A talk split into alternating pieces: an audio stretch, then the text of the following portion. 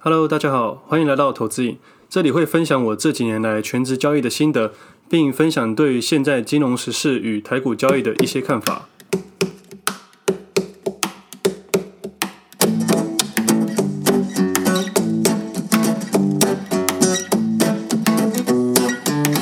今天时间是八月十五号星期日。那我今天想要聊的是，我差点忘记这个是我自由节目，还有想讨论一下不能说的秘密，关于权证。因为这阵子我看了一些建议，我对于 Podcast 有一些新的想法，所以可能会从这集开始去改变一些做法。有些听众会觉得我的节目有点生硬，或者是觉得我的口条有点紧张。我其实我自己是没什么特别的感觉啦。后来我想一想，可能是因为我太谨慎看重这件事情了。因为我觉得金融这种东西，我所有的数字跟文字都要非常的精准准确，才能去分享给大家，不然一些错误可能会造成大家的误解。所以我才变成有点稍微的谨慎去看待这件事情，甚至有点像上课的感觉去分享我的理念。但我觉得听众的感觉是非常直觉的。那对于 Podcast 可能比较适合一些轻松一点，比如说通勤、慢跑，或者是骑脚踏车等等的时间去听这些东西。那如果我把它讲得太难或生硬，或像课程规划一样这样安排下来的话，我相信很多人会因为听不太懂放弃这件事情。所以我应该会改成从这集开始。我会搭配一些金融时事，直接用我的想法概念，可能较主观，但我觉得有过去有听我节目的人都知道，其实我不太喜欢用主观的方法去看待任何事情。不过我想现在已经第十八集了，那有持续追踪我的朋友应该也知道，我不会去推荐大家买什么股票，因为我觉得这些东西都是自己的。那如果你一直以来都有听我节目的人，你就不会被影响到。我还是希望我的听众们都会有自己独立的见解，还有自己的交易逻辑，但我这边只是单纯分享我的做法。观念、想法，那我这边说明一下，我的节目应该还是会分成两个部分。第一个部分可能就是我比较主观的想法跟概念，配合金融时事去做做一些见解。那第二部分还是希望你可以学一些比较不太一样的东西，可能是逻辑、心法、观念等等都可以。那认识我的朋友都知道，其实我平常讲话没有这么的卡，那是因为我到现在还是不太习惯跟麦克风自言自语，我还是喜欢跟人家对谈。其实我有一种希望被挑战的感觉，但我不是说损益啦，我是说交易逻辑跟观念。因为只有被人家挑战成功后，我才能学到新的东西。也因为这样子，我才能找到自己的盲点。对我来说，这不是傲慢，不是自大，这是教学相长的感觉。在投资之前，有一个很必要的条件，就是要维持你的自信，但是不能去自负。自信跟自负只差一个字，但它只有一个一念之间。自信的感觉是你在做任何决定的时候，谦虚但是有把握的方式去交易。但如果过度自信的话，可能变成自负，代表你会把谦虚这两个字拿掉，但对你的投资之路是一个很大的伤害。那之后我会多一些个股的分析跟概念，那大家千万不要乱跟单，你可以去自己去尝试下一点点去试看看都可以，但不要无脑的乱跟或重压。那我也不会在事后说这股标的怎么样怎么样，因为股票市场大家都误会了。标的真的不是重点，操作心态还是真的。而大多数人都太在意价格，其实数量更为重要。我打个比方来说好了，你买一张一百块的股票报到两百元，可能花半年到一年的时间赚了十万块。那另外一种人是买了十张一百元的股票，花了一周的时间，股票涨到一百一十元的时候卖出，也是赚十万。一样是赚十万块，但时间轴不一样。当然，你可能说本金不一样，但我相信信心的程度不一样。你愿意在某个价位重压的话，代表你对这个事情十足的把握，也就是有信心。那自信要怎么来？就是过去累积的经验，还有自己做了多少功夫来决定的。而这个市场上有太多金融工具可以使用，以我这几年来全职交易的经验，我觉得真的大家太在乎价格了，使用的工具数量，还有你的自信程度，都会影响你的损益。而损益才是我们最后要在乎的东西。你去试想看看，在股灾发生的时候，新手投资人可能买个一张、两张，但有足够自信的投资人可能会下重本。那可能买一张的投资人赚钱了，但买很多张的投资人也赚钱了。那差别差在赚钱之后你要做什么动作？你可能从台积电从两百五报到两百六十块就卖出了，那有些人可以从两百五报到四百四十元才卖出。那数量跟价格相互影响的。有点像股本的市值的感觉是一样的。再给一个简单的例子，台积电从两百五十元到四百五十元之间有多少次的拉回？那如果你在每次拉回买进的人和每次拉回都卖出的人，两个人都是持有一档上涨中的股票，但损益可是大大不同的。所以不要一直去看那些翻倍、翻好几倍的股票。但你有办法在这里面赚到钱吗？即使你找到一档月未来会飙好几倍的股票，你有办法包到最后吗？那这些东西是什么问题？这绝对不是数学问题，这是心里面的问题。你看我们在大学的时候学了微积分、指数、对数，还画了一大堆线图、经济学，还有一些统计学的概念。你看在交易市场上真的有用到吗？对我来说，理论只是个基础，但实际交易才是会影响你损益的东西。但你在做实际交易之前，你要理论基础的支撑，你才会去相信实际比理论重要太多了。我等下下个部分就会讲关于权证的一些不能说的秘密，顺便把理论跟实际做一个应用说明。接下来我一定要不停地说服自己，我的节目是自由金融的节目。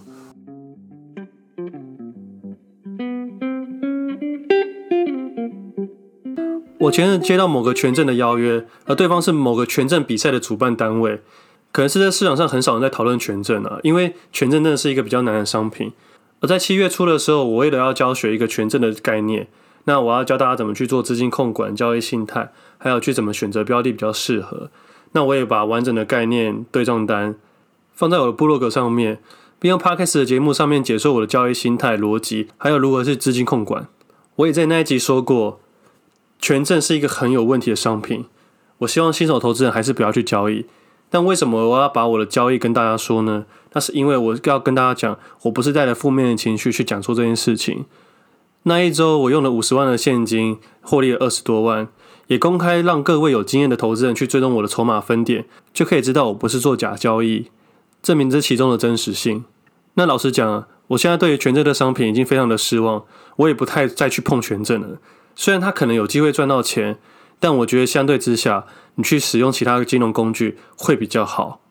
好了，反正不管怎么样，我现在就想真心跟大家说，权证的问题还有要如何解决才是最好办法。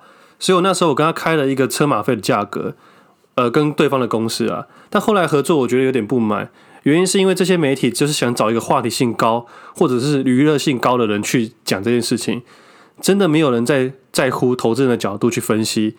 而且他们已经邀请了一些艺人去分享权证交易与比赛。我看了艺人的分享内容，我真的觉得太闹事了。我敢百分之百保证，这些人都是在闹啊！用娱乐的角度去搭配一些鸟不拉屎的名词解释，就想骗了投资人进去买卖。跟对方接洽之后，其实是有点失望的，甚至是有点无能为力。那其实我后来想想，也只能怪自己的影响力不够大，因为他们已经拍了两部娱乐性的影片了。我看了真的是觉得很失望，很傻眼。但他们有说，他们希望这一部影片可以找一些实际交易人去分享。目前确实还在接洽当中了，但我可能兴致缺缺了。一开始我开了一个车马费的价格去跟对方谈，但是对方可能把我当小朋友的感觉去讲这件事情。在接洽的过程中，那一位主管跟两位的员工，他们对权证的了解度其实非常非常的低。那我问了几个专业的问题，他们也是没办法回答。那我就心里有个底。他们想要找娱乐性更高的人，或话题性更高的人，去增加他们的曝光度，不是真的想要让投资人赚钱啊。他们还是需要他们的成交量跟业绩。但我其实有站在他们的角度去想这件事情，我有帮他们想到一个三赢的做法，让主办单位可以真的增加成交量。第二点，让投资人可以依照自己的研究还有交易逻辑，有个交易的方向，提升他们的胜率。虽然我没说百分之百一定赚钱，但是可以提高一些乱枪打鸟的胜率。第三点，我也能满足自己的分享的成就感。但我相信公司还是只管他们的第一点。其实我前阵子看到元大的权证广告，说他们不降影波，其实我觉得蛮好笑的。我等下接下来会跟你们讲所有的事情。所以今天这集我就是要公开的把权证所有的问题都讲出来，让大家谨慎思考权证这个金融商品的问题。而我自己虽然是从权证开始交易的，而权证也是真正让我学会资金控管，还有交易心态等等的逻辑。但我必须说，这条路真的太难走了。有得选，我不会再走权证这条路，我一定会从其他商品去下手，而不会用权证。我自己是从十万元开始交易权证的啊，接着交易的月均量到权证交易员透过一些管道联络我吃饭，这样的状况有三次。所以我跟三个不同的权证交易员聊过天，也分享我的交易逻辑。而聊天内容大概就是他们想询问我依照什么样的条件逻辑去选择权证。那其实每个交易员都有一些压力了。他们每上架某一档标的的话，他们都要有个呃营业成本吧，就是开办费之类的。那他们一定要有成交量，他们才会有收入。那成交量太低，那就那个那个标的可能就死掉了，那他们就可能赚不到任何的一毛钱。所以他们也想要积极去行销这件事情，所以才会有一大堆的广告或者是比赛。因为那时候我的做法很特别，我可能玩一档权证，会把那个标的的交易量做到万张以上，但不是当天啊，可能是来回价差。但我真的那时候没有特别在乎这件事情，我只活在自己的世界去做交易。那因为有跟那些交易员接触后，我才更了解他们的做法。其实交易员是可以调整 tick 的，盘中也可以。他们最喜欢投资人买到很多张，这样他们的时间掉只会掉特别的快，他们的收入相对的特别的高。虽然有些人会说券商会做避险啊，但券商避险张数是一个范围，而不是一个准确的数字。比如说，我买进四百九十九张的权证，那发行商至少避险十张。我这我这数字只是比方啦，但交易员会有个主观意识，他可能也认为这个标的未来也会看多，所以他们可能会买到十五张或二十张，是有一个范围区间去做调整的，所以是有一点点人为因素在里面。虽然说是一点点啊，但我觉得蛮多的。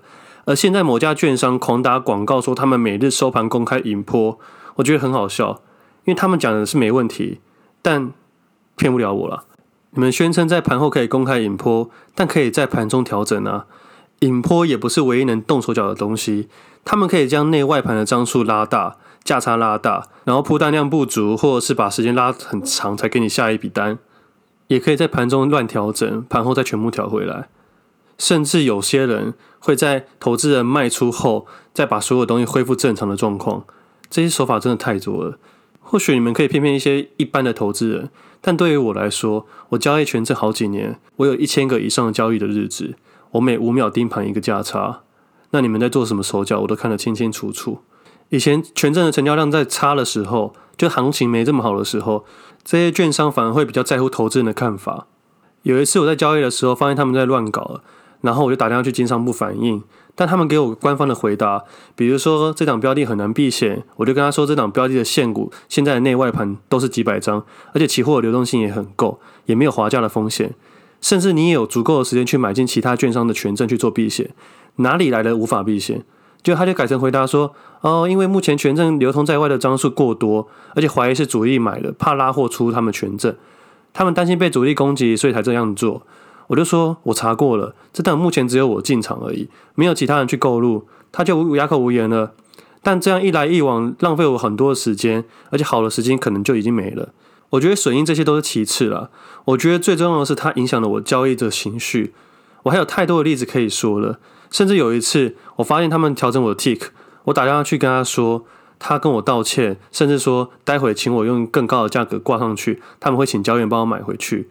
而这样的一通电话让我省了很多钱。我那时候在想，如果没有打通电话，我不就白白受骗了吗？我可以做这件事情，而且我知道可以做这件事情。那其他投资人呢？所以，在我交易生涯的后期，我才放弃这个件工具，因为它影响了我交易生涯的成长。而这商品现在越来越烂的趋势了。现在交易权证的人变多，我说散户投资人变多，而券商动手脚的状况也越来越大胆。主管机关真的要好好去注意一下了，而这些发行券商也要自己检讨。你们这样一直动手脚，会赚钱的人不会想再交易，而赔钱的人也没有钱再交易了。你们只会造成自己的恶性循环。我再举一个很有趣的例子：有一年，麦格理券商来台湾发行权证，这家券商是外资公司第一次来台湾发行权证的券商。而那时候我还在交易权证，我也很好奇的观察这家券商的造势方式。我发现他们刚来的时候真的超乖，而且超好的，委托量充足，内外盘都八百八十八张，而且即时铺单，价格也不会乱调整。那段时间我超开心的，我心想，终于有家券商是认真在造势，而不偷鸡摸狗。而那段时间我也很认真的在玩麦格理发行的权证，结果好死不死，过了三个月后，麦格里券商就跟其他券商一样了，我真的觉得蛮可惜的。哦，我前面说那家拍广告的券商。他们说不降引破那间券商，我不是要攻击他们啦，我甚至觉得他是目前我认为所有券商里面最稳定一点的券商，就是没有那么差的券商啦。那我还是希望这些发行券商的大哥、交易大哥们，可以好好的造势，提供提供一个公平交易市场给我们。我知道你们很辛苦，你们要去对付那些主力，但是我们这些投资人想要在权证上面赚钱，也是非常的辛苦啦。那我自己本身是，如果这个权证市场的交造市环境还没有回到我觉得至少正常的水准以外，我可能还是不会继续权证交易了。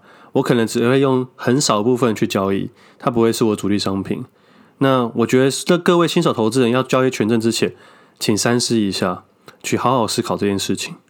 这个商品真的适合你吗？你真的会玩吗？